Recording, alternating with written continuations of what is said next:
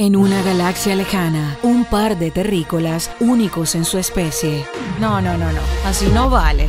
Muchachitos, el siguiente programa contiene un chin de cosas que tú no deberías escuchar, a menos que estés con tus viejos o con tus representantes y ellos te den permiso. La idea es que tengas supervisión ante tantas tonterías que aquí se piensan y se dicen. JM Producciones no se hace responsable por las sandeces que se emitirán a continuación. Esperemos que lo disfruten siempre. Una producción asociada de. Una producción original de La Guarapita Inc. Ten tu perolito de agua y ten tu vainita a la mano ahí, cualquier cosa, tu trapito, tu vaina, sales de cuadro, te limpias la nariz y vuelves. No, qué cagada se va a salir de cuadro, imagínate. Bueno, pero no tenemos la culpa que tú tengas diarrea. Llegamos a ustedes por cortesía de.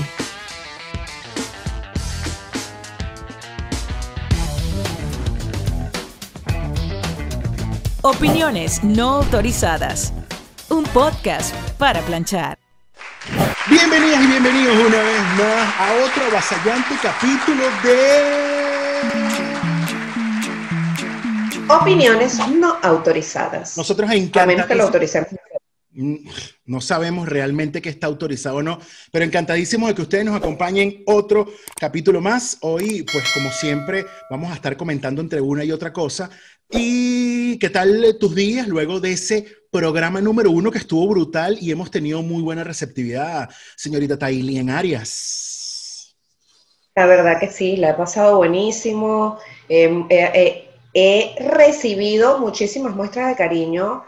He recibido súper buenos comentarios. También he recibido, evidentemente, críticas constructivas y críticas algunas medio destructivas. Pero hay que agarrar de todo. Definitivamente hay que agarrar de todo porque eso es lo que hace que uno sea mejor cada día y trabaje en ciertos aspectos que pueden estar un poco deficientes, porque no somos tan perfectos como parecemos. Es así, parece mentira, pero nosotros podemos ser perfectos, no, somos unos tipos muy guapos y demás, eh, pero eso no es lo que viene al caso, porque yo hoy vamos a tener un invitado súper genial y que voy a decirlo, voy a decirlo en este momento.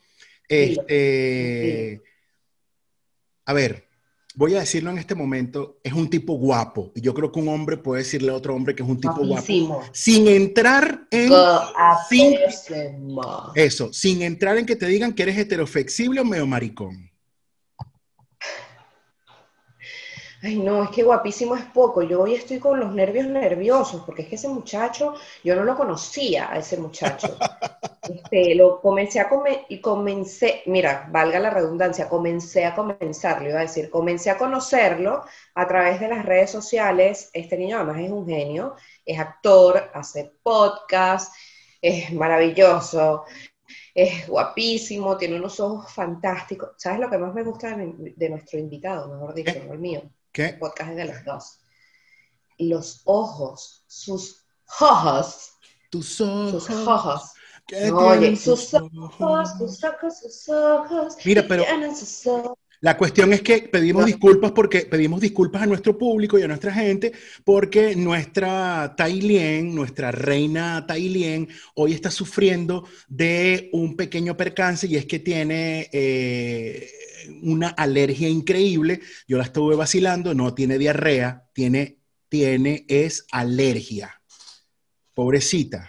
O sea, además hoy he descubierto que es probable que esté padeciendo alguna alergia a algo que me gusta mucho, a la mandarina. No me jodas, ¿en serio? Algo que me gusta mucho aparte de dormir, es la mandarina. ¿Tú sabes que tú llegaste a tener algún encuentro íntimo en algún carro? ¿Llegaste a tener sexo en el carro? En un carro. No, Fernando, que viene más o menos eso con la mandarina. Porque tú sabes que cuando alguien tiene un encuentro íntimo en un carro, tiene que poner mandarina, incienso de mandarina y además de eso, mear los cuatro cauchos para que el carro no se empave. ¡Ey! Tips, tips, tips, tips. Ya saben. Yo me imagino que tú has de tener un guacal de mandarinas en ese carro siempre. Fíjate que no. Solam- solamente una sola vez he inventado en el carro y no ha sido inventada, inventadera total, sino corta. ¿Qué vas a estar hablando tú de inventar en un carro, amigo? Si tú no cabes, tú no cabes ni en el avión. Porque yo no te, es que Lo que pasa es que yo soy pelabola y viajo en Spirit, que son líneas low cost. Y entonces yo mido 1,84 y cuando me monto en un vuelo low cost, voy con los pies así. Pero por eso te lo estoy diciendo. Entonces déjate de inventos en un carro porque vas a salir estropeado, más estropeadito de lo que ya estamos. y ya no estamos en edad como para inventar, ¿verdad? Así, ya no como renco. Y tampoco es que estamos como en edad para estar inventando. O sea, yo creo que antes pudiésemos agarrar. No, no, no, no, no, Además, esos son inventos absurdos. Eso es lo que hablábamos el otro día de tu cliché ese de la música y para tal cosa. No, no, no, no, no. Eso de verdad quedó en un pasado muy lejano. Y yo, bueno, no, no, no me apliqué a disfrutar de esas líderes de esa manera. Bueno, pero, el caso de lo que te estaba contando antes de que me interrumpieras con la mandarina es que ahora amo la mandarina y bueno, siempre he amado la mandarina y resulta ser que hoy estaba muy bien durante todo el día, iba a grabar y le abrí una mandarina a mi hijo. Bueno, tú sabes que con los deditos, pues tú le das así y le quitas la cáscara. Empecé con una alergia, empecé con una estornudadera, me quería estar, ay, no sé qué, y se me echaron los ojos y yo, Dios mío, pero qué vaina es esta. Dije, ya, no puedo salir, no puedo hacer nada los días de grabación, estoy claustrada en mi casa. Así es. Y mi mejor amiga, es médico, le comenté lo que me estaba pasando porque quiero saber si me pongo en algún tratamiento con, este tema de las alergias. Y, me puse a analizar, ok, ¿qué hice? No salí al patio, los perros no me dan la alergia, esto, esto y lo otro. Le comenté lo de la mandarina y me dijo, esto es una parte educativa para nuestro podcast, nuestros oyentes deberían saber que los cítricos disparan la alergia. Ah, no sabía, no sabía. Es una vaina así de los ¿Y si no, y todo el tema del cuerpo, entonces los te pueden hacer eso, las fresas, las frambuesas, todo eso presta atención y si no, empiezas a tomar aceites medicinales, esto, que lo vamos a estar hablando en otro podcast. Pero queremos que darle la bienvenida al invitado de hoy. Esto no es, queridas amigas, es importante, esto no es una vulgar entrevista porque vamos a hablar de cosas random. Señoras y señores, vamos a presentar hoy en este momento nada más y nada menos que a nuestro invitado. Él es de la ciudad de Maracay, por supuesto ya Tailien lo dijo, Tai lo presentó, eh, él es actor, es eh, un tipo súper, súper increíble, súper pana. Y aquí está, nada más y nada menos lo presentamos, ya está con nosotros. El señor, preséntelo usted, señorita Tailien Arias, por favor. Pastorcito Oviedo. Pastor, ¿cómo estás? Bienvenido. Ay, Dios mío, ay, Dios mío, yo pensaba que, yo pensaba que estaba, que, que estabas, que estabas presentando, no sé, a un, una bomba sexy. Coño, coño. Pastor, eres una bomba sexy. Mira, pastor. Tú no lo sabes dentro de ti. Mira, tú sabes que para quienes estamos en Venezuela y cualquier cosa que se me laguee mi audio, no le, mi video, no le pare mucha bola porque todo queda perfecto. Pero estamos presentando a una bomba sexy que les voy a dar un dato. Epa, esto como ya lo dije, no es una entrevista vulgar y corriente, esto no es queridas amigas, esto es un podcast para planchar indudablemente, pero estamos presentando al campeón de lambada del Liceo Andrés Bello. ¡Tácata! Yo no sabía esto, pero ahora que me acabo de enterar, estoy más emocionada que antes. Sé que no me vas a parar bolas, pastores. Yo, yo quiero saber de dónde sacaron ustedes ese dato. ¿Es cierto, o es sacaron ustedes ¿Es cierto o es falso que eres el campeón de lambada del Liceo Andrés Bello? Totalmente no me acuerdo de nada. Y tú eres así como Talía, si no te acuerdas no pasó. Si no me acuerdo no pasó, así que yo lo voy a negar hasta la muerte. Listo. Ay, Dios mío. Bueno, ahí tienes para hacer un podcast nuevo. Si no me acuerdo, no pasó. ¿Cómo estás, Pastor? ¿Qué dice México? ¿Qué dice México en este momento? ¿Cómo está esa onda mexicana? ¿Ya se te pegó el acento? ¿Ya andas así diciendo ni modo ni tantito, güey? la neta que nada. A veces la gente dice que se me sale el acento mexicano, pero, pero yo no sé, yo creo que se me salen palabritas así porque uno se acostumbra a decir las palabras en mexicano para no andar traduciendo, porque entonces vas a pedir una cosa, vas a pedir una comida, vas a pedir un favor, o vas a pedir algo y entonces todo el tiempo es ¿qué? ¿Qué dijiste? No sé qué dice. Entonces uno ya se acostumbra a decir las cosas como en... Para que se entienda de una vez. Hay que utilizar la terminología para hacer claro, entender. Porque también es eso, para uno estar evitando decir las cosas dos veces. Entonces, a huevo, carnal. Nada. a, huevo, a huevo no lo digo. No se me ha pegado todavía, pero por ejemplo, no mames, digo de palabritas así. ¿Neta? Comunes y corrientes. No mames, neta, neta a veces sí. neta, güey. Es neta, pregunto, ¿es neta? A veces, a veces se me sale esa. ¿Neta? Este, no mames. No manches. Ah, la palabra chingón, chingona. Está chingón, güey. Este, eso está chingón, está muy chingón, es una persona muy chingona, o acabo de, una, a ver, acabo de ver una, una película muy chingona, eso sí, Claro. y, claro, por supuesto, las malas palabras y las malas palabras me imagino que son las primeras que te aprendes. Eh, eh, verga, por ejemplo, es una mala palabra que no la puedes decir en ningún lado, pero como para nosotros no significa eso, no significa nada realmente, significa como mucho más bien o significa muchas cosas, entonces es una palabra que aquí la gente se alarma cuando uno la dice porque no sé, piensan que uno la está diciendo, no sé, si, por ejemplo, si uno lo dice delante de niños mexicanos, entonces, este, ya más de una vez me han llamado la atención, así como que, que por favor no diga esa palabra delante de niños ni delante de adultos mayores y eso. O sea, la crucifixión. Sí, sí, con una palabra que para nosotros no significa nada. Y uno se lo explica. Uno les dice, mira, pero nosotros decimos verga y no lo estamos diciendo igual que ustedes. Para nosotros significa otra. Imagínate tú, ¿cómo sobreviviría un maracucho en México? Bueno, aquí hay un montón y siguen diciendo verga, les vale verga realmente. que para ellos es una palabra, o sea, arepa, pues, o sea. Pero no para los maracuchos. Yo no soy maracucho y yo digo verga y para mí es una palabra común de mi vocabulario normal y soy de Maracay, Estado de Aragua. Como si nada. Eh, claro, eh, claro. Sí, es bien común en toda Venezuela, pero particularmente los maracuchos la, le refuerzan más todavía el, tema de decirla. Sí, sí, sí. Yo, yo voy a dejar hoy... Uno, otra vez yo, yo voy a dejar, y disculpa que... Y además lo dice Termina, termina, pastor, disculpa. Que, que, uno a veces lo explica, pero ya después, como dicen acá, te vale verga y la dices y la usas y te vale verga. Yo voy a dejar. Tú sabes, pastor, que mi esposo, mi esposo es ecuatoriano y en Ecuador también pasa eso.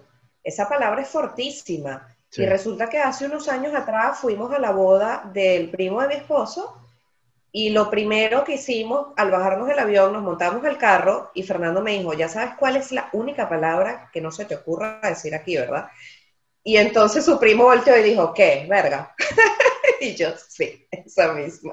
Mira, yo voy a dejar, yo voy a dejar que Tai lleve hoy un pelo en la, la entrevista. Vale la pena destacar que esto es nuestro segundo capítulo. La semana pasada, esta misma semana, entre, eh, em, lanzamos el primer, el primer episodio y este es el segundo y quisimos traerte invitado porque mm, sabemos que tú tampoco tienes mucho filtro a la hora de hablar de diferentes cosas. Sabemos que tú eres un tipo muy claro, muy raspado, así como de repente eh, eres uno de los mejores bailarines y estudiantes del colegio, o que de repente también este, tuviste una novia que le decían la china y la cual te entraste a coñazos en el colegio y casi te expulsan.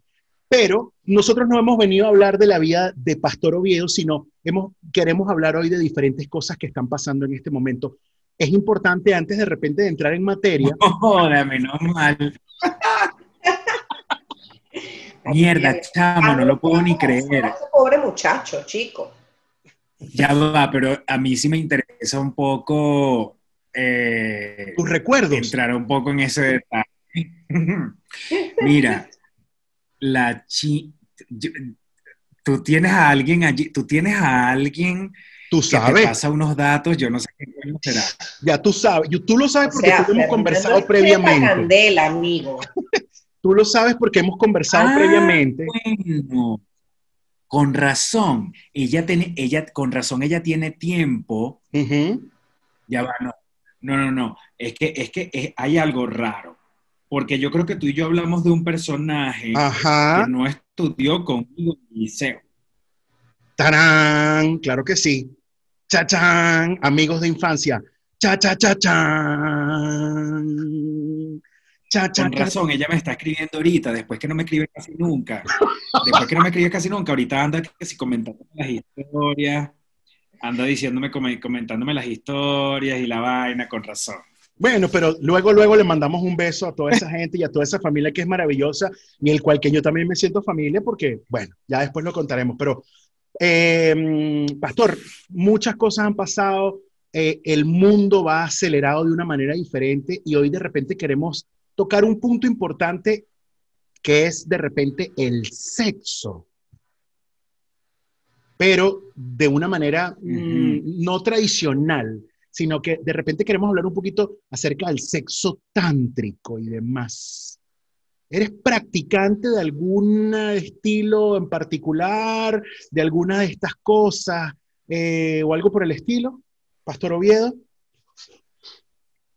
Bueno, por ejemplo, yo diría que eh, recu- recuérdame lo del sexo tántrico para ver si te puedo confirmar una cosa. Tai, por Bueno. favor, que es la especialista. Bueno, claro, que yo soy la especialista, no soy practicante, pastor, solamente que estos días de cuarentena me han llevado a husmear muchas cosas en, en diferentes plataformas y en Netflix particularmente, en donde estaba viendo un programa eh, sobre el sexo tántrico, el episodio de, una, de un mini documental. Entonces, evidentemente hablan de que eh, están utilizando el sexo tántrico como una cosa terapéutica como para arreglar en las parejas las relaciones, están utilizándola de modo que tú puedas liberar tu espíritu y sentir un orgasmo por todo tu cuerpo. Sin Pero necesidad lo raro de esto, tal cual. claro. Por eso, pero pero dime, dime, dime cuál es la, lo fundamental en el sexo tántrico que lo hace diferente a los demás. Bueno, es que ahí está el detalle. El fundamento como tal del tantra no va relacionado directamente al sexo. El sexo, tal cual. Lo que pasa es que el fundamento original de esto es que durante muchos años eh, eh, se manejaba en la cultura de la India, ¿ok? Que los, hombres entregaban a una yogini durante siete vidas, siete veces debían entregarse a ella para que la yogini los matara. Y se supone que después de estas siete vidas y estas siete muertes, ellos iban a reencarnar como un ser superpoderoso. Superpoderoso, Tal cual. Ahora hay un debate porque resulta que están hablando en la India de una expropiación cultural o apropiación cultural, mejor dicho. Apropiación cultural Apropiación. es el término correcto, porque dicen que están utilizando el tantra de una manera equivocada.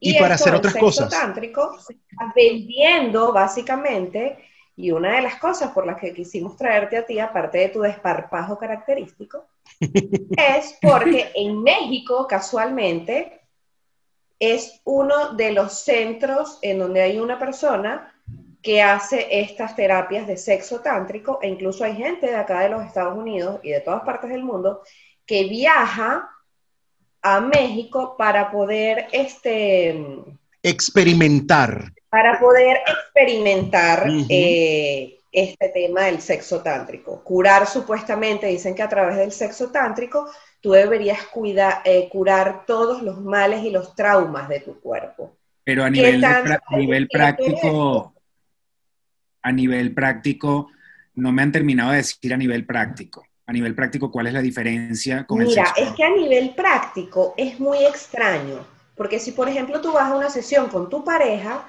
se supone que deberías trabajar eh, la espiritualidad y deberías trabajar el acercamiento a tu pareja a través de las caricias, a través de las miradas, a través incluso de palabras, pero eso se ha desvirtuado también. Hay gente que usa el sexo, el sexo tántrico de esta manera terapéutica y hay gente que se reúne. Se quedó como pegada. Sí, pero bueno, hay, y hay gente que de repente también se está aprovechando de muchas cosas, pastor. Y esto está llevando y ha hecho una especie de mm, campañas en contra de este sexo, de, de esta práctica y, además han habido eh, acusaciones para diferentes chamanes, los cuales están, em, ¿cómo sería la palabra? Utilizando el sexo tántrico para buscar y satisfacerse ellos y, y además de eso, lucrarse. Lucrarse de esto, te estamos hablando de que son terapias grupales, por decirte por Zoom, que las están haciendo ahora. Hay una muchacha en México, en Tepoztlán, que es una, un pueblo en México de aproximadamente unos 50 mil habitantes, o sea, es así mínimo. y se supone que eso es un vértice energético maravilloso y hay eh, montañas y pirámides, pirámides. montañas. Entonces es un vértice de demasiada energía y esta muchacha se lucra de esto y cobra 275 dólares por una hora de sesión, en donde hay un montón de gente como nosotros aquí en este momento, a través de una videollamada o a través del Zoom, a través de cualquiera de estas plataformas, en donde haces todo, no sé, para mí es un show, sinceramente, porque está supuestamente sintiendo un orgasmo y ella está sintiendo la energía de toda la gente a través de la computadora, cabe destacar, porque no están todos juntos. Imagínate tú una mujer en Tezoplatlán, Cultocotlán, que resulta ser que te cobra 275 dólares por cada consulta, una hora de consulta, y la tipa vive en un pueblo recóndito turístico, en una casa maravillosa, porque se está ganando 275 dólares por las de Tepoztlán, Todas las casas de Tepoztlán son increíbles, es un pueblo muy bello y es un pueblo que me queda cerca, que tiene, tiene una montaña que se llama el Teposteco. Ok. Puedes estornudar. Sí, porque tiene una alergia increíble. Hoy ha sido un día, pastor, es una montaña. increíble. Ya después te contaremos, pero, pero continúa con, con lo de Tecoztlán. Tepoztlán. Tepoztlán. Es una, es un pueblo que tiene una montaña muy bella que la gente sube caminando. Se llama el Teposteco. Y mm, allá se hacen muchas cosas de ese estilo porque es un pueblo que tiene como supuestamente una energía única, una energía mágica. De hecho, Tepoztlán es un pueblo mágico. Ok.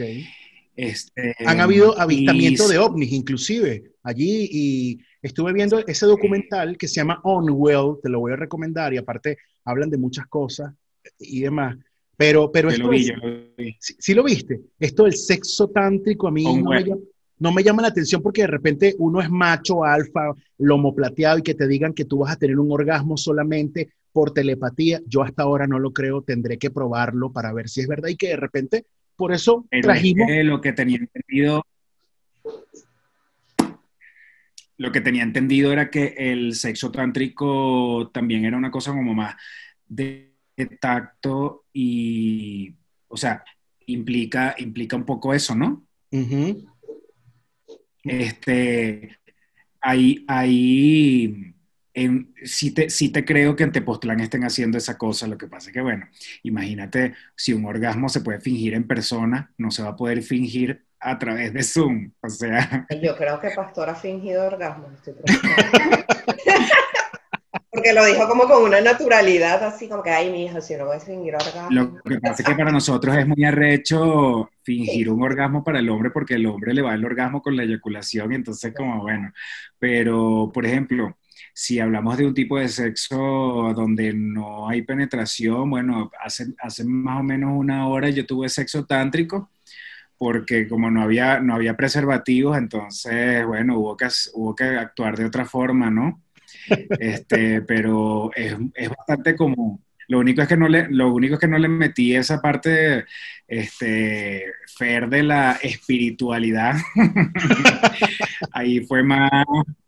Yo creo, que, yo creo que Pastor está pensándose ahí en, la, en ir a visitar de Postlán pronto. No, ya he visitado Tepoztlán, he hecho allá lo que llaman el temazcal, que es una, un ritual que hacen aquí los mexicanos. Este, Tepoztlán es un pueblo que, que, hay que ir a visitar. Cuando la gente viene para México, si no aprovecha y va para Tepoztlán, le, se va como con un faltante allí. Un vacío, no fui, un vacío turístico. Yo no he ido, no he ido a Tepoztlán, tengo que ir próximo. Pastor, pero ¿crees tú, ¿crees tú que estarías interesado en, en, por ejemplo, tú pagarías 275 dólares por una de estas sesiones? Ahorita, en este momento de luz y de, de pandemia, de cuarentena, no pagaría ni 50 dólares. Bueno, no, pero vamos a estar fuera del tema de que hay pandemia, de que el trabajo está flojo. Eh, eh, imagínate que el 2020 no ha sucedido nada de esto.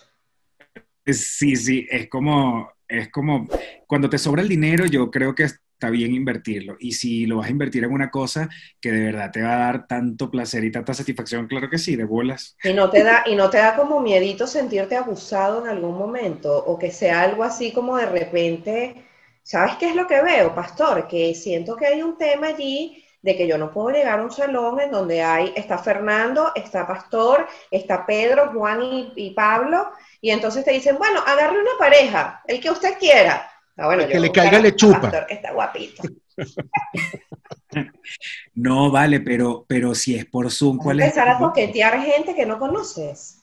Pero si es, ah, pero estamos, ya, ya estamos refiriendo, ya nos olvidamos de Zoom. Claro, estamos hablando de, de verdad no, en una habitación. claro, eh, ahorita acabó por el la tema pandemia. de la pandemia, hay, Se acabó hay la estas pandemia. cosas por Zoom, pero también hay salones de conferencias eh, por decirte, hacen una conferencia o un workshop, que llaman, de cosas de estas de, sexo tántrico. Entonces, Ay, a mí me... 25 personas a un salón como si vas a hacer una clase de yoga, por ejemplo.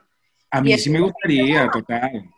Pareja, agarre, agarre ahí, agarre. Claro, imagínate, si, si, fuese que te, si fuese que lo que te dan es y te dicen, tu pareja va a ser tal persona, ahí es donde tú dices, coño, pero por lo menos déjame agarrar la pareja, pero yo sí, así, a mí sí me gustaría una sesión de esa.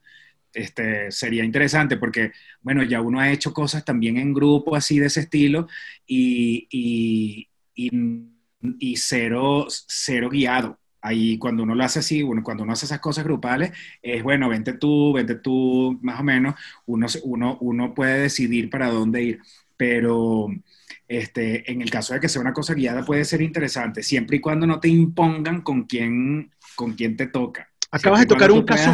coño. Acabas de tocar un caso importante, que has participado en reuniones parecidas. Te pregunto algo, ¿cuál ha sido la reunión más loca en la cual ha estado Pastor Oviedo de este tipo? Ah, o la más fabulosa. Tampoco ha sido la más fabulosa. Ah, bueno, este, con con un grupo de gente que ya conocía y, que, y que además eran, creo que el único, el único, la cosa era dispareja porque yo era el único, yo era el único que no tenía pareja. Pero todos los demás tenían parejas. Todos, los demás eran, eran, eran en pareja. Entonces, eh, fino porque, porque, o sea, había diversidad y era interesante porque, bueno, grupos pares, grupos impares, este, diferentes espacios del apartamento. Este, fue interesante, fue chévere porque además era con gente. Que amigos, es una tangana. Sí, ya con, ya, pero un apartamento grande, un apartamento que tenía por lo menos cuatro habitaciones, más la cocina, el baño, la sala, sí, todo se usa. La cocina es, bastante privado, ese lugar es bastante íntimo. la lavandería es lo mejor. la paso en la cocina. En ese caso, en, esas tipo de, en ese tipo de, de contextos, no existe mm, ningún tipo de privacidad, pues, no existe ningún tipo de Claro, Fer dice que la lavandería es chévere porque él tiene una chacachaca como del año 68 y la vaina rueda teco, teco, teco, teco, teco, teco por toda la casa, pero yo que soy una doña, amigo, mi, mi partner aquí, ¿sabes? Que siempre me dice que yo soy una doña. Yo, le digo yo soy una doña y mis mejores inversiones en esta casa, mi amor, ¿qué quieres? Una lavadora que no se escuche, que no se mueva, que no, nada.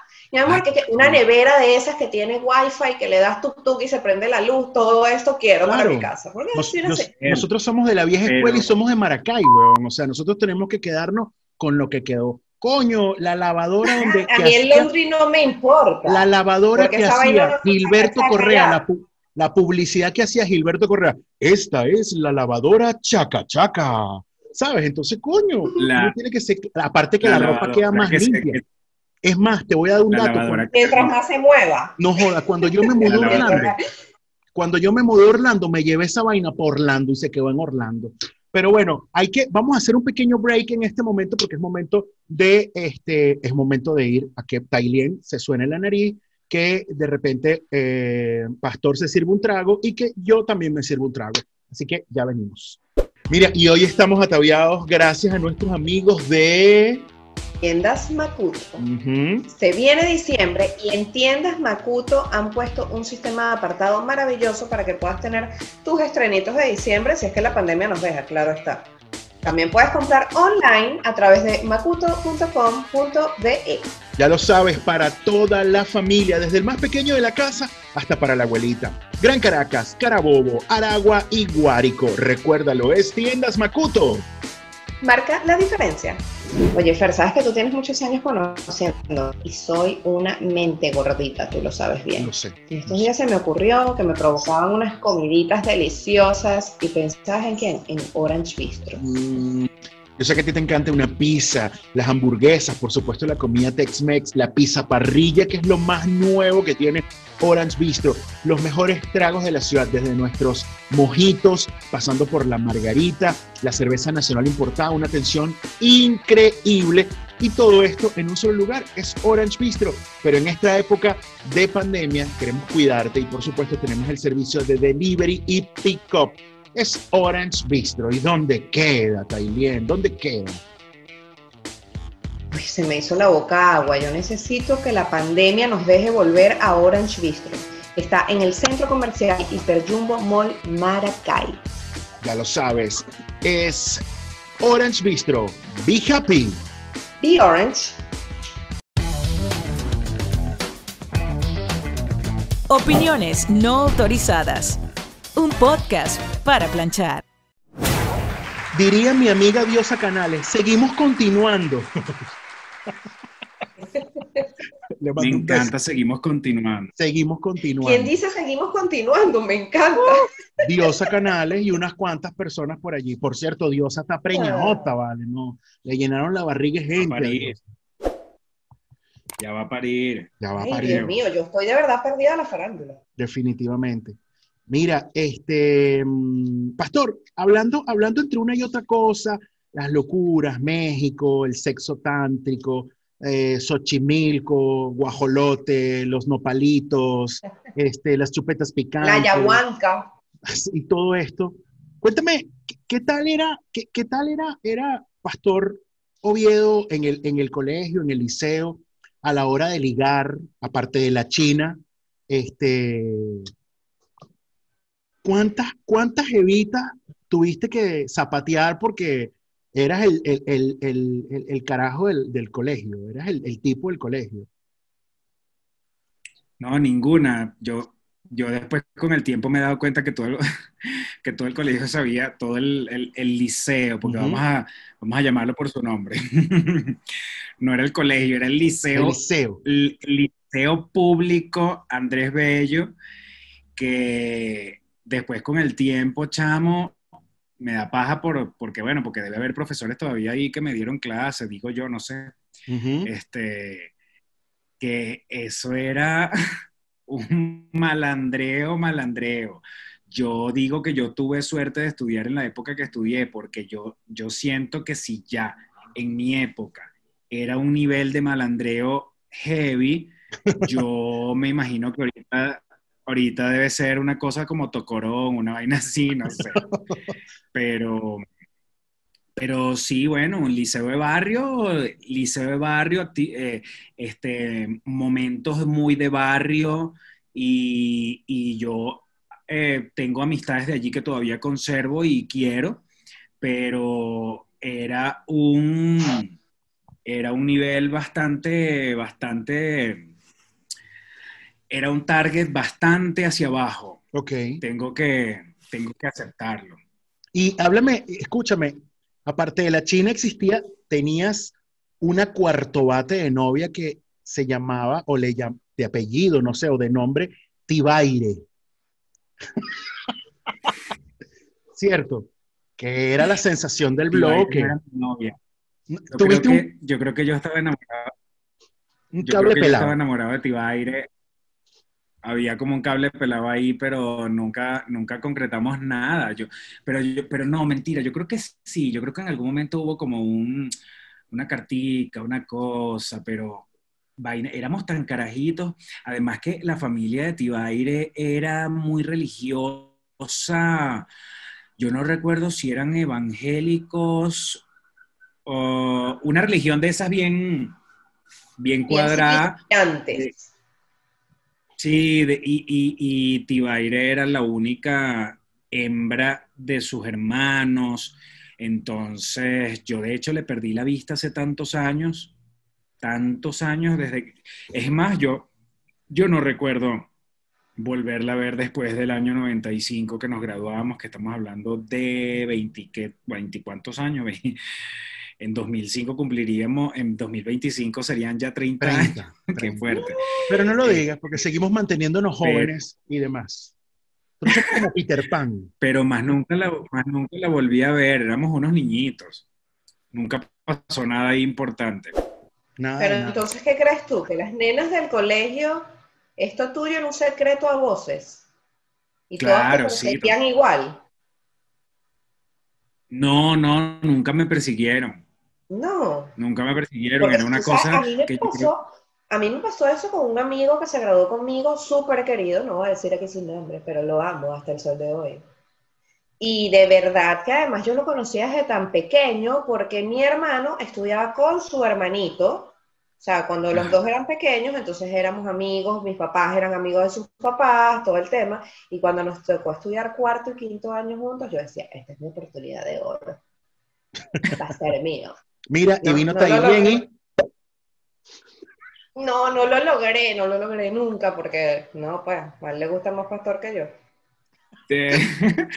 Sí, no, es que, es que yo creo que uno, uno se da cuenta de las cosas, uno, uno y la gente, y sobre todo las mujeres, cuando, cuando una mujer le gusta un, un hombre, si este no le para, y sobre todo no le para sabiendo ya prácticamente las razones por las que no le para, eso después se hace, se hace un chisme y yo me imagino que ya la gente eh, baja la, o sea, le baja la intensidad a la cosa. Yo creo que en mi caso siempre se, siempre creo que se supo, pero ¿sabes cuando tú mismo ni lo dices porque ni siquiera te lo terminas de creer? Eso, Ok. ese creo que era mi caso. Entonces, como que se sabía y yo lo sabía, pero nadie hablaba de eso, pues. No lo... Bueno, yo te voy a, yo me voy a sincerar contigo, pastor. Yo creo que entonces yo tenía un déficit de estrógeno, porque yo, mi intuición como mujer estaba perdida. Yo, yo caía enamorada de largo a largo por los que eran gays, o sea, entendía esto, y lo peor no era eso. Mis amigas me decían, Taylor, pero ¿cómo te gusta él? Ese chamo es gay. Yo decía, no es gay, tú te estás volviendo loca, ¿qué está pasando contigo? Como tú vas a decir que es gay, eso es un papacito. Bueno, me, llevé, es me súper llevé común. varios, me llevé varios desaciertos en la vida. Eso es súper común. Las mujeres, a las mujeres les encanta un hombre gay, les encanta porque, porque son como más, más cariñosos de repente, son más deliga- delicados, o sea, o se arreglan más. Y ojo, eh, no quiero caer en un tema de, de Estereotipar. homofobia, porque el, el tú el tú ponerle la etiqueta a aquel hombre que se arregla, a aquel hombre que es sensible, a aquel hombre que no sé qué, que le gusta la parte artística, es gay, eso no es así. Pero si, si uno se pone como a dividir en grupos y que levanten la mano los gays, levanten la mano los heterosexuales, sobre todo en un ambiente de bachillerato y así, de gente joven, Claro. hay, hay, hay ciertos perfiles que, se- que sí se pueden repetir. Hay, hay cosas que son como más características, pues sí. Bueno, yo te voy a decir, mi último chasco fue así hasta, este, transatlántico. Ah. Y yo me fui a Venezuela después de mucho tiempo, después de mucho tiempo, no- yo salí en el 2000, 2001, más o menos en esas fechas, y regresé a Venezuela en el 2008 enamorada, falling in love. Y entonces mis primos, que son unos machos vernáculos ellos, me decían, Taylor, ese pan es gay. Y yo les decía, ustedes son unos pedazos ordinarios que no saben vestirse y que no saben de nada en la vida. Es, es gay. Y yo le decía, él es demasiado metrosexual. Me decían, sí, está a un metro de ser homosexual. Eso es lo que te está pasando. A eso voy, a eso voy. Pastor, un carajo, eh, un carajo metrosexual realmente está en la línea ahí delgada, es una línea muy delgada entre, entre ser gay y, y, y, y, y, y demás, No, ¿no? no, porque ese es un pensamiento, ese es un pensamiento homofóbico. Ok. Eh, Total. el pensar que un hombre porque se cuide mucho está a puntito de ser gay, no. Puede ser que lo sea, pero no, imagínate, sobre todo lo que, lo que pasa es que nosotros también venimos de una cultura tan machista, pero tú te vas a Europa y los tipos se afeitan, andan, tú sabes, vaina, perfuma vaina y no, no son gays, pero bueno, porque tú veas, es, es el viejo continente.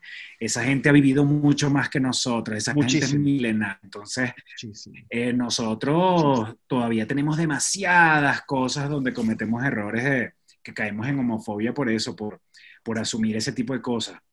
No tiene Sí, nada bueno, que no ver te igual. creas. Acá, acá en Estados Unidos igual hay, mucho, hay mucha homofobia, a pesar de que se han abierto mucho los caminos.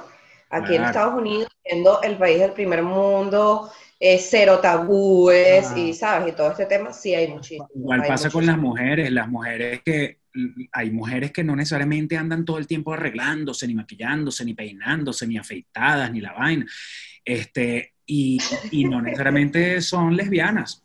Eso es una cosa que, bueno, uno está como mal acostumbrado a encasillar a la gente, pero, pero no, hay demasiados casos. Mira, en el Miss Venezuela, por ejemplo, yo estoy seguro, no, no conozco, o sea, conozco una, tengo una amiga que es gay, que estuvo en el Miss Venezuela, pero yo estoy seguro que no es la única, y no joda, más arregladas que esas mujeres.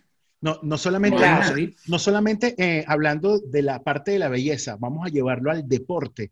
¿Cómo ha sido un tabú de repente que un basquetbolista salga del closet, que un futbolista salga del closet, que un beisbolista? Porque el béisbol es de macho, porque el de básquet es de macho, porque el hockey es de macho y de repente sale alguien por ahí y, y bueno, nada, pasa lo que pasa, entonces hay ese tabú de que no vas a salir Salió porque comparten duchas, porque comparten baños, porque se miran desnudos y todo este peo. Entonces, coño, es un tema bastante álgido, pastor, ¿no?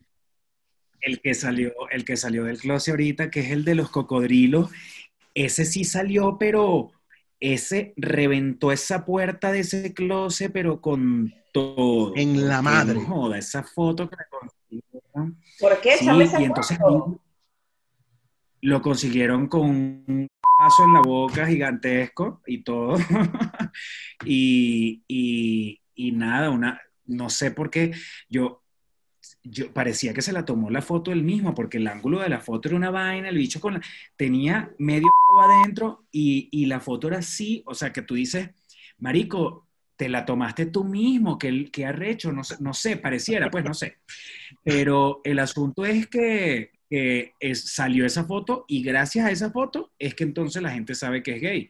Pero yo creo que ese tipo, él- lo más seguro era que por la profesión en la que, que la que tiene, él no iba a salir jamás de ese closet. Claro. Tú sabes que hace unos meses atrás, empezando la pandemia, se corrió un video y unas fotos de un basquetbolista en Venezuela. Y tú sabes que el básquet, el básquet es un deporte que es muy querido de repente por los estratos medio bajo de repente en Venezuela. No es un deporte tan popular como el béisbol, como el fútbol, donde los basquetbolistas no aquí la mayoría de las basquetbolistas son del barrio, de la zona humilde, qué tal, y no sé qué. Y el pana apareció igual que el cazador este de cocodrilos que acabas de decir ahorita, con un miembro completico en la boca, y entonces eso fue de, jugador de los, de los cocodrilos de Caracas, brother, por profesional. Entonces eso trayó, trajo, perdón, a colación y trajo a tantas cosas increíbles, que te vamos a matar, que tú no puedes jugar en el equipo, que tú eres sendajeva, que tú no sé qué vaina, que los maricos, qué tal. Chamo, hasta, hasta el AMPA, el AMPA organizada, hasta tuvo que ver en el rollo, chamo. Fue heavy. Yo no, yo no supe de eso. Yo, yo más bien me, a mí me asombró que después que saliera esa foto, este, yo nunca vi, nunca leí comentarios así. Sí, sí me los esperaba, pero para mí nunca fue una cosa importante que él haya recibido algún tipo de amenazas y eso. De hecho, su equipo lo apoyó muchísimo. Su equipo lo apoyó en el aspecto de que, de, que, por ejemplo, sin estar diciendo te apoyamos, porque tampoco es que sea una fundación, ¿me entiendes? Que hay que apoyar. Este, sin, sin, decirlo, se notó mucho que los cocodrilos pusieron publicaciones donde lo ponían mucho, mucho a él y, sabes, una cosa muy sutil, una cosa muy inteligente además, porque si ellos salen, si los cocodrilos salen diciendo, amigo, te apoyamos, porque no sé qué, entonces ahí volvemos a caer en el tema homofóbico de que, de que, de que estamos hablando. Hay que, hay, hay que apoyar a quién por ser homosexual no, no, no tiene que apoyar, tú tienes que apoyar a la gente homosexual por ser homosexual. En el caso de ellos, bueno, puede ser, te apoyamos en el, sentido de que te respetamos qué mal momento estás viviendo, este, nosotros te vamos a tratar de hacer el, camino más tranquilo con esta situación, porque fue muy incómodo para él, seguro. Pastor, ¿qué, qué país es más homofóbico, eh, Venezuela o México? Mm. Sabes que yo creo, yo, yo podría decir que Venezuela. ¿Y sabes por qué? Porque, por ejemplo, en Venezuela yo vi muy poco, muy poco eh, parejas gays en la calle con demostraciones de afecto. De afecto. Las vi muy poco. En cambio que aquí en México, cuando dos mujeres o dos hombres se quieren besar, o sea, lo hacen delante de quien sea, en el transporte que sea, en la esquina que sea, y con pasión y con aquella vaina, y no solamente del mismo sexo, eso es lo mismo, lo mismo pasa con parejas heterosexuales, que tú los ves en una esquina, no joda, dándose duro.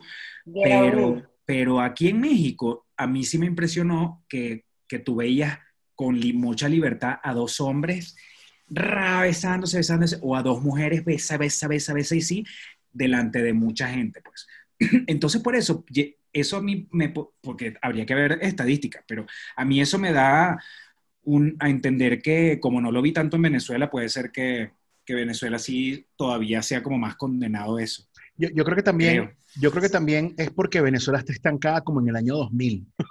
Entonces creo que también no ha terminado de evolucionar. Entonces creo que también choca un poquito eso, ¿no? Eh, no solamente pasa con la homofobia, sino de repente pasa con eh, la legalización de, algunas sustancias.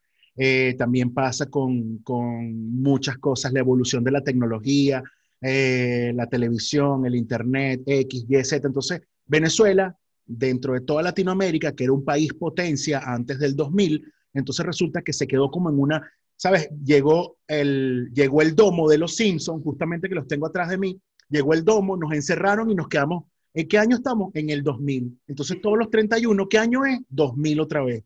Coño, ¿qué año es? El 2000. Mm. Las calles coñetadas, el servicio, la cuestión, X, Y, Z. Entonces, eso creo que también ha pasado, ¿no? Venezuela se quedó, después de ser una de las capitales más increíbles, Caracas, o una de las ciudades más importantes de, de Latinoamérica, donde había un superávit, donde padres extranjeros como los míos, como los, de repente como la familia de Tai, de repente no sé si la de Pastor también, eh, llegaron a Venezuela con una mano adelante y una mano atrás, hicieron sus casas, hicieron sus cosas, hicieron negocios y de repente, coño, se quedó todo estancado y de repente te duele, te duele en el alma que el país esté de esa manera. Claro, claro, eso duele mucho, pero, pero bueno, yo, yo diría que a pesar de que hay tanta traba y tanta cosa, la gente trata de, en general, los venezolanos que están en Venezuela tratan de mantenerse por lo menos informados, tratan de, estar al día con las cosas que pasan fuera del país, porque imagínate aquí, por ejemplo, en México, cuando se va la luz, en lo primero que yo pienso es qué tragedia que aquí se fue la luz por cinco minutos. Sí. Yo no me quiero imaginar la gente en Venezuela que ha tenido que avanzar a pesar de todas esas cosas. Entonces, coño, le han echado un camión de bola. La gente en Venezuela es demasiado echada para adelante a pesar de que la situación trate como de arrastrar a la gente hacia abajo, para atrás, para atrás, para abajo. Yo admiro esa cosa del venezolano. Ese ímpetu, eso, eso sucede. Yo se lo digo a Fernando siempre, ¿sabes cuántas grabaciones hemos tenido que postergar por el internet venezolano? Dios, te quiero regresar. Sí, podemos. Y yo, mijo, vestida y alborotada me quedo así, como novia pueblo. Sí, pero tranquilos que eso pasa, eso pasa en todos lados. Aquí también, o sea, no, no, con la intensidad que pasa en Venezuela, pero aquí es un sitio que se va la luz, aquí es un sitio que a veces falla el internet, aquí es un sitio que a veces tú vas por la calle y coño, vas con, vas con, con buscando la señal porque a veces que las líneas telefónicas, las compañías de telecomunicaciones de acá son una ladilla que tú juras que estás con, con las vainas de Venezuela todavía. Entonces, nada, como que eh, el, Latinoamérica en general se parece demasiado, demasiado. Y, y, hay una cosa que pasa aquí, que yo salgo a la calle y veo cosas en la calle que me trasladan a Venezuela al instante, como por ejemplo el, el abuso policial, este, el, el, chanchullo, tú aquí, este, aquí, aquí, bueno, en Venezuela le en Venezuela la gente le tiene miedo a la policía porque, bueno, sorry, sorry los policías que me estén viendo, yo sé que uno no puede generalizar, pero en general, si, tú estás en la noche, en la calle y viene un policía, lo mínimo que uno hace es cagarse en Venezuela. Acá uno se mea a los policías cagado de la risa. Acá, acá es que el policía viene a malandrearte y es uno el que se malandrea al policía. Entonces, hay cosas que, que son como retrasadas acá, acá en, México. Eh, por ejemplo, aquí la gente se come mucho la, luz verde del semáforo. Aquí, aquí los carros, los carros le tiran el carro a los motorizados. Aquí es, aquí es una cosa al revés. Al revés. Cuando ya en Venezuela tú terror al motorizado que viene y respeto y vaina y no lo puedes tocar. Porque te cae todo. Marico, aquí es heavy como los carros le tiran, les tiran el carro a la moto porque sí y le dan su coñazo y la vaina queda grabada y no importa. Claro. Mira, pastor, y volviendo a que ya sé que no me vas a hacer caso nunca en la vida. Tú estás casada, mujer. Coño. A pesar de que yo quiera, a pesar de que yo quiera tus ojitos. y te has tenido que rebotar muchas, muchas, muchas, muchas mujeres. No, de verdad, honestamente no. Eso es mentira de que yo te vaya a poner, me vaya a poner a decirte que ay, que me he pasado la vida rebotando mujeres. No, no, no. O sea, este, realmente la única equivocada en la vida soy yo. La única con una falta de intuición arrechísima soy yo. Yo creo. No, no, no. Pero es que una cosa, una cosa es que una mujer que me conozca se confunda en que no termine de saber si soy gay o no pero otra cosa es que tú las rebotes porque te caen y que quieren tener algo contigo. Eso es, a eso me refiero con que, yo no he tenido que demasiadas experiencias así, este, pero, pero que las mujeres se equivoquen y que, y que cuando, cuando yo empecé a mostrar a mis parejas y vaina, me decían, no lo puedo creer. Uf, eso sí pasó, pasó muchísimo. Hay una cantidad inmensa de gente que todavía decía, no, no, no le caía la locha. Tú sabes, tú sabes que mi experiencia este, extrasensorial con este tema, vivido en mi, propia, en mi propio cuerpito, fue hace mucho tiempo, 2008 para allá. Ajá. Y resulta ser que de paso me vengo a enterar de esto hace un año. Yo todavía incrédula. Pero, no jodas. ¿Qué es lo que pasa? Lo que hablábamos de las sociedades de recalcitrantes. Recalcitrante. Este, esta persona vive con una familia, o sea, sus papás, su hermana, sus familiares son bastante cerrados a este aspecto. Entonces, hace un par de años fue que se mudó aquí a Miami y ahí fue el destape. Bueno, pero es que eso, eso también es muy común, que cuando tienes una familia que sea tan cuadrada, tan cerrada, nunca lo vas a terminar diciendo y siempre vas a estar en ese closet. Hay gente que es más atrevida, pero hay gente que las diferentes personalidades. Mis primos cuando vean este episodio, mis primos cuando vean este episodio van a saber y me van a decir, te lo dijimos, te lo dijimos, nena, porque tú no escuchas a tus primos malandrines. Pastor, pastor, te voy a hacer una pregunta. La tú. Te voy a hacer una pregunta que, le hice a un gran amigo que es gay y que, y que él realmente le, y me pegó mucho, ¿no? Pero es difícil de repente asumir que, tiene, que tú e, que, eres gay y, que, y asumir el peo y contárselo a su familia. ¿Qué tan difícil es? ¿Qué tan difícil le tocó a Pastor Oviedo hacerlo y qué tan difícil se le tornó la situación? Mira, hay gente que yo, yo admiro cuando la gente es de esas que reúne a la familia o, o llama parte al papá o llama a la mamá para decirle su orientación sexual yo, yo digo, bueno, qué valiente es esa gente, porque debe ser un momento bien incómodo, pero en mi casa no pasó porque yo, yo soy de los que cree que yo no le tengo por qué estar diciendo a la gente con quién me acuesto, ¿sabes? O, o, o, qué es lo que me gusta en el sexo, eso es una cosa que es privada. Yo no entiendo todavía en la actualidad que la gente tenga que decirle, mira, me gusta acostarme con gente de mi mismo sexo. A menos que sea con alguien con quien te vas a acostar. Si, si, es, si es una mujer que viene y te dice, ah, bueno, yo creo que ese sí es el momento, como que, ay, no, mira, disculpa, es que yo no, yo a mí no me gustan las mujeres. Me parece que esa es una cosa que, que es válida. Me parece que de repente a veces es necesaria. ¿Verdad? Pero en el caso de las familias, yo no sé por qué yo siento eso que es algo totalmente innecesario. En mi casa, en, en con en mi familia, con mi mamá, esa fue una cosa que se fue dando. Eso fue una, eso fue que yo llevé, yo llevé gente para mi casa y, y, tú no tienes por qué estar dándote besos con esa persona para que los demás intuyan y asuman que tú tienes una relación con esa persona. Claro. Entonces yo tampoco entiendo por qué haya la, si la gente sienta la necesidad de que, mira, te presento a mi pareja, novio, hombre, mismo sexo que yo, o sea, soy gay. No, eso, eso para mí es como, como, ¿por qué razón tú le tienes que estar diciendo a la gente con quién te cuesta? ¿Por qué le tienes que estar diciendo a la gente con quién te cuesta? Si eso lo, a lo único, al único que le debe importar, a la persona con la que te vas a acostar. Claro. Claro, totalmente de acuerdo. Ahora, fíjate eso. Yo tengo un tema eh, que, siempre genera mucha curiosidad con el tema de la homosexualidad. Y es lo siguiente, si yo como mujer me gusta una mujer, yo busco a una mujer, Fernando sabe quién es mi crush mujer, Gal Gadot es mi crush. No pido mucho. Así nada. Por lo bajito, yo. Nainita. Entonces, me encanta Gal Gadot y entonces yo digo, bueno, yo como mujer, evidentemente no la estoy viendo con ojos de deseo, sino que me parece una mujer hermosa, pero en caso tal de que yo fuese gay, me gustaría, asumo, buscar una mujer que se viera sumamente femenina, arreglada, preciosa, limpia, ¿sabes? O sea, que de una imagen femenina.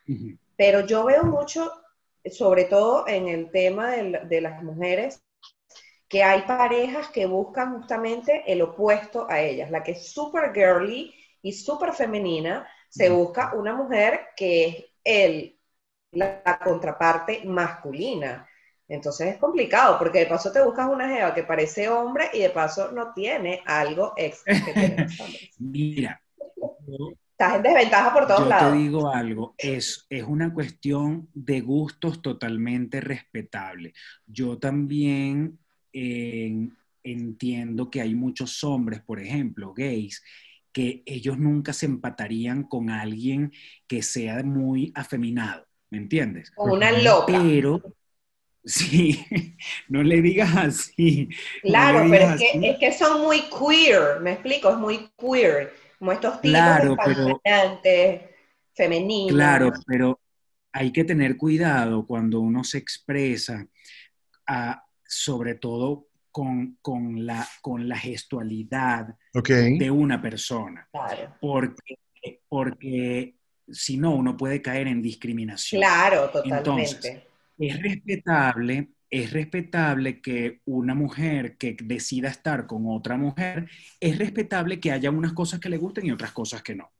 Lo que, lo que uno, a lo que uno no puede llegar a caer es en el tema de, este, no me gusta, o sea, de que no, no quieras entender cómo una mujer es capaz de acostarse con otra mujer que tenga, que sea un poco menos afeminada, que sea, que sea más, más bien, ah, por este término no sé si exista, pero que sea como hombruna. Hombruna. me, van a disculpar y no quiero entrar en diatribas ni en peo que le llamen vulgarmente una machorra. Marimacha. Sí, una marimacha. Es importante, es importante que nosotros, cuando nos vamos a expresar con respecto a una mujer que es muy, muy, muy, muy ahombrada, o a un hombre que sea muy afeminado, o a un hombre que sea muy afeminado, hay que tener cuidado como uno se refiere, porque si no uno cae en una discriminación. Entonces, por ejemplo, Tailien, cuando, cuando tú ves que una mujer lesbiana está con otra, es un tema de que hay una química que es inexplicable y que es totalmente respetable. Claro. Porque, porque imagínate, eh, no, no a todas las mujeres tienen que gustarle una mujer que es totalmente afeminada. ¿Me entiendes? De hecho, lo, lo, que tú dices de que tu, tu crush es Gal Gadot, más bien viéndote a ti y viendo cómo, cómo estás maquillada y cómo, cómo tienes tu cabello y toda la cosa, que eres muy femenina, cuando, cuando, eh, si tú fueras gay de verdad, yo creo que a ti te gustaría más una mujer más, más, eh, más masculina, pero es que no eres gay, no tienes ni un poquito. Claro, entonces no tengo ese instinto de repente desarrollado. Hay muchas mujeres que, que, yo conozco que son heterosexuales y ellas dicen, por ejemplo, mira, la única mujer con la que yo me acostaría, que yo me dejaría coger por esa tipa, sería, por ejemplo, esta, hay una cantante venezolana que vive en Miami que se llama Martelo. Karen, Karen Martelo, la tenorina. Ajá. Hay muchas mujeres heterosexuales que me han dicho a mí, mira, te lo juro que si yo, me si yo quisiera acostarme con una mujer, me acostaría con Karen Martelo, porque, me, porque la, es una tipa que, que, yo sé que es mujer, pero que tiene un montón de cosas que a mí me gustaría. Entonces, ¿sabes una cosa? Lo que, lo que, lo, lo que tu apreciación, Tailien, puede ser que es que tú seas una mujer muy dominante. Soy Leo. Eres dominante. Eres, pero eres dominante en una relación de pareja, sexual. Sí, yo creo que yo soy la parte dominante en la mayoría de las veces, definitivamente. Entonces, entonces tiene sentido con lo que dices de que si te acostaras con una mujer, quisieras que sea una mujer muy femenina y tú llevarías, no joda, la rienda de esa vaina. Me imagino que tiene que como, ser Tiene, tiene sentido lo que dices, pero sí les voy a decir que hay que tener cuidado porque... Ay, pastor, no me regañe, no me regañe, pastor. No, estamos aprendiendo. Eso es una cosa, esa es una cosa que yo me, yo me he dado coñazo con el tiempo. Yo también era de los que yo decía, ay, pero ¿por qué? Hasta incluso con amistades. Había amistades que yo decía, yo no quiero andar con ese tipo porque ese tipo es demasiado marica, ¿me entiendes? Claro. Y después dice, Pana, es un ser humano, brother. Es un ser humano que, que, además es un ser humano sin poses. Es un ser humano libre, es un ser humano que le gusta vestirse de colores.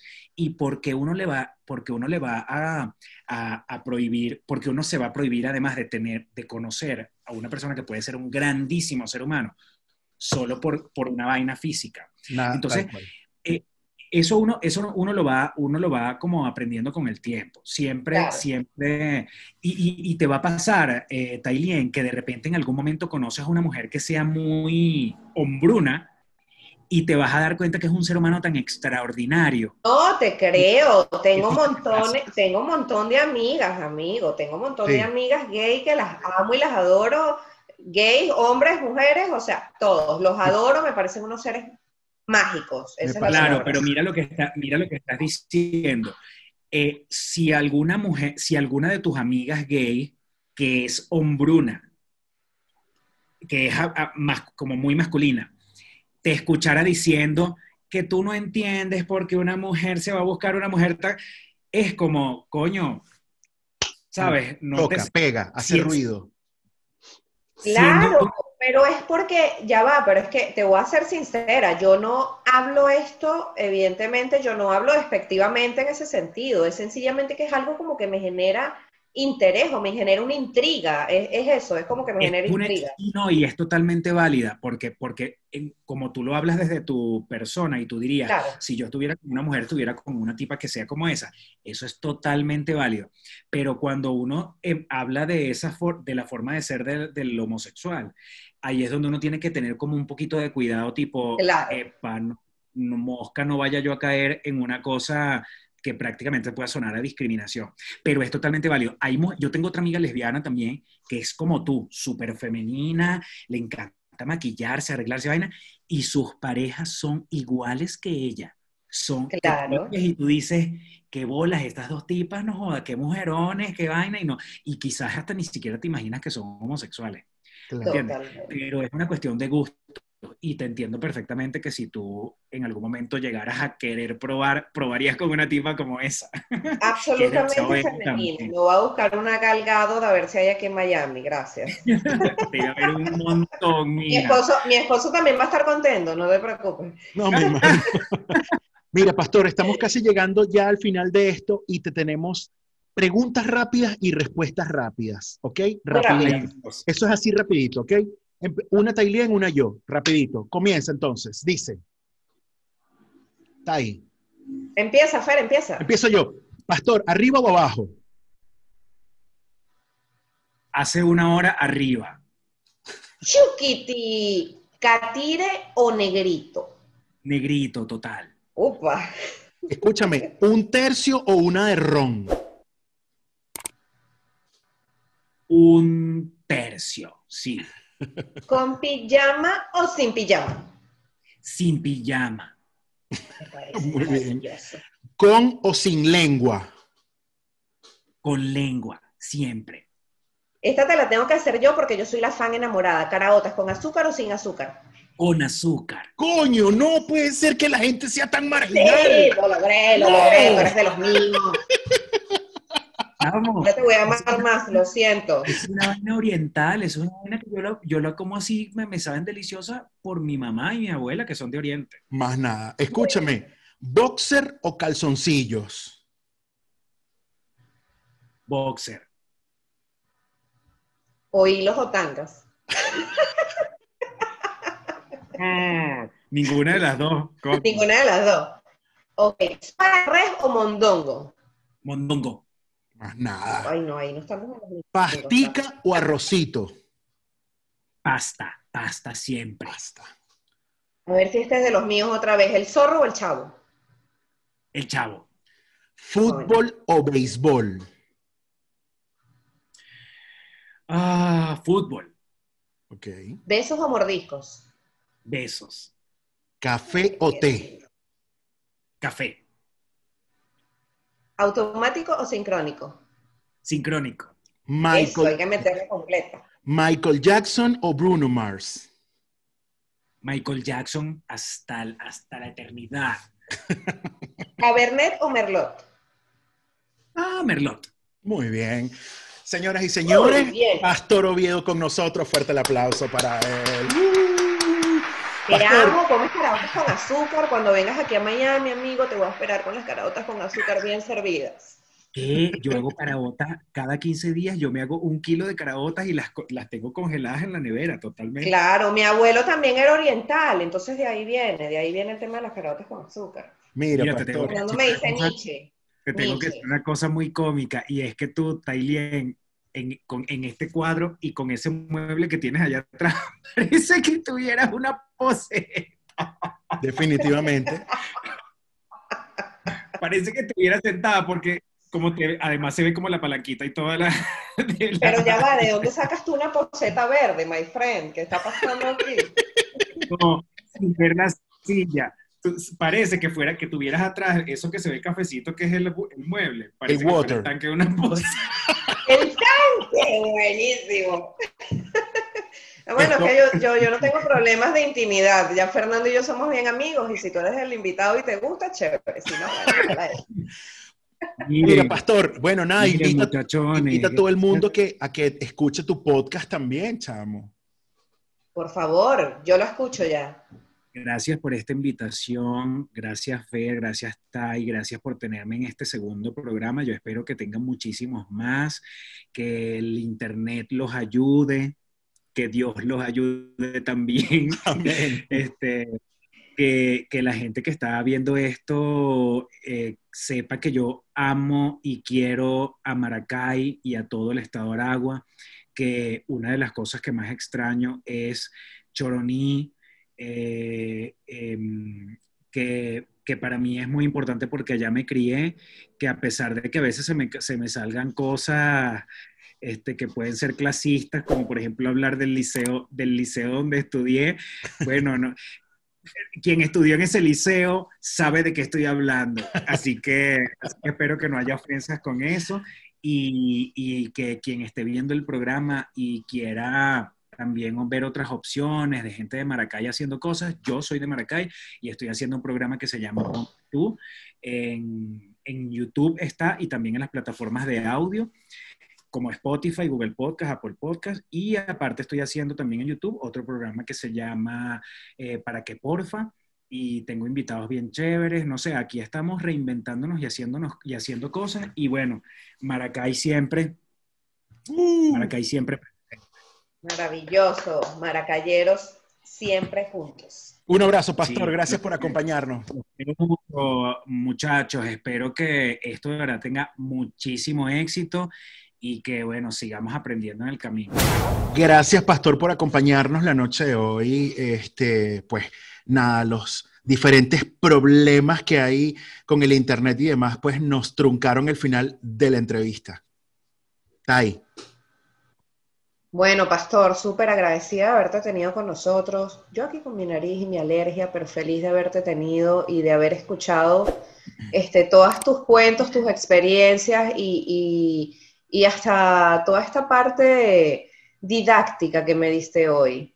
Es un tema bastante este, amplio que podemos conversar en otro momento también, pero me gusta, me gusta el hecho de que tu desparpajo me encanta que hablas todo claro y raspado y que definitivamente necesitamos más eso, necesitamos amplitud mental en toda la gente. Eh, nos cansamos nosotros un poco también de la generación de cristal, por eso estamos haciendo este proyecto, porque necesitamos que la gente abra también sus horizontes y normalice ciertas cosas que ya en el 2020 no van. Open your mind, tal cual.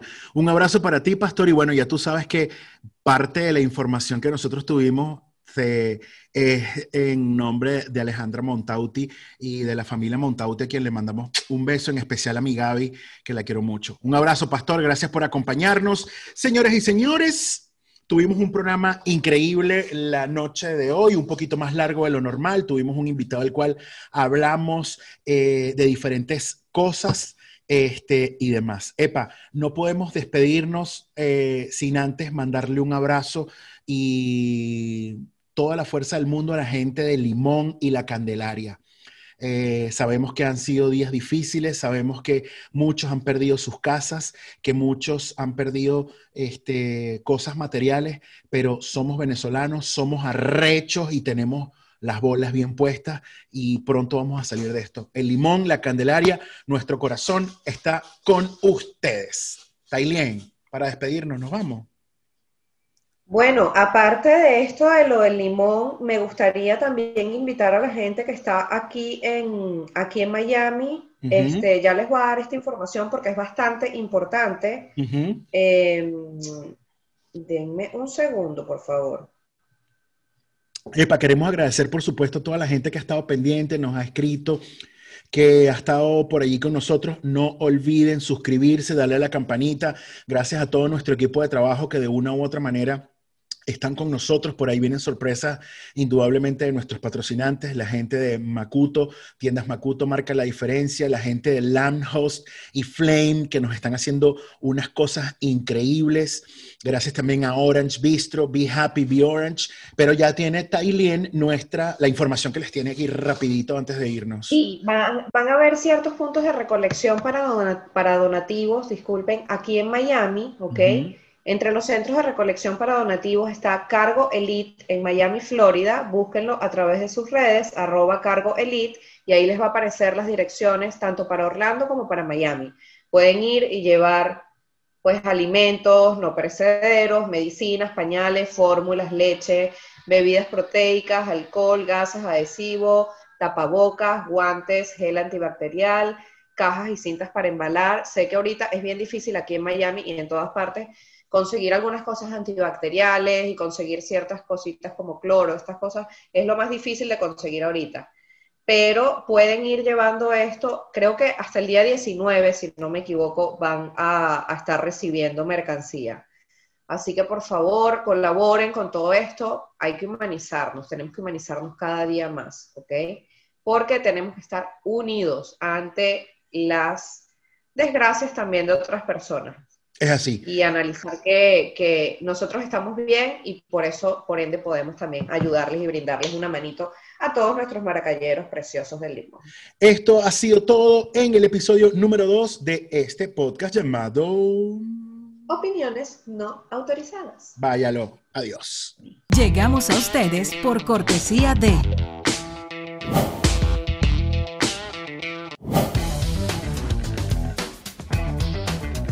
Opiniones no autorizadas. Un podcast para planchar.